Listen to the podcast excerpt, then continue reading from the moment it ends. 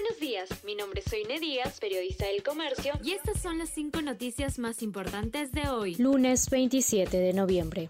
Benavides designó a tres fiscales en cargo que desempeñaba Rafael Vela. Según fuentes de la Fiscalía, Marena Mendoza, quien coordinará el equipo especial Lavajato, es cercana a la fiscal de la Nación, Patricia Benavides. Ex procuradores advierten debilitamiento de este equipo. Wilfredo Avellaneda y Liliana Briceño se encargarán de los otros dos roles que tenía Rafael Vela relacionados con la fiscalización en delitos de lavado de activos.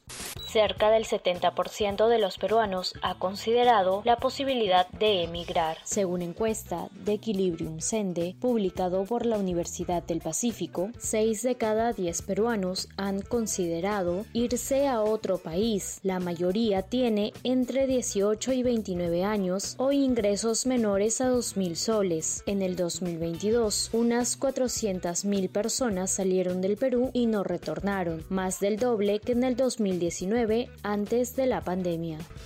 Si eres suscriptor activo de El Comercio, no dejes de participar de la próxima experiencia tradicional en el restaurante Soma.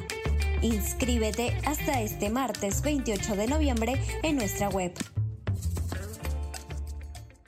son 34 medallas para Perú en los Parapanamericanos. Perú cerró los Parapanamericanos con 34 medallas, 6 de ellas de oro. El para se llevó todas las miradas con 4 doradas en las 16 precias que alcanzó.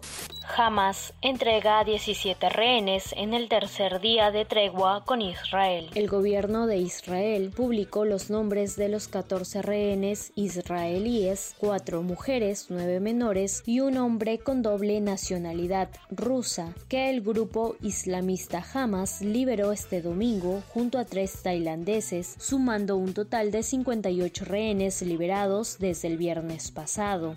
Hinchas pidieron regreso de Gareca en la despedida de Carlos Lobatón. Ricardo Gareca asistió al estadio Alberto Gallardo para dirigir el partido de despedida de Carlos Lobatón. El director técnico entró al campo junto a Jefferson Farfán y fue ovacionado por los hinchas, quienes además pidieron su regreso a la selección peruana.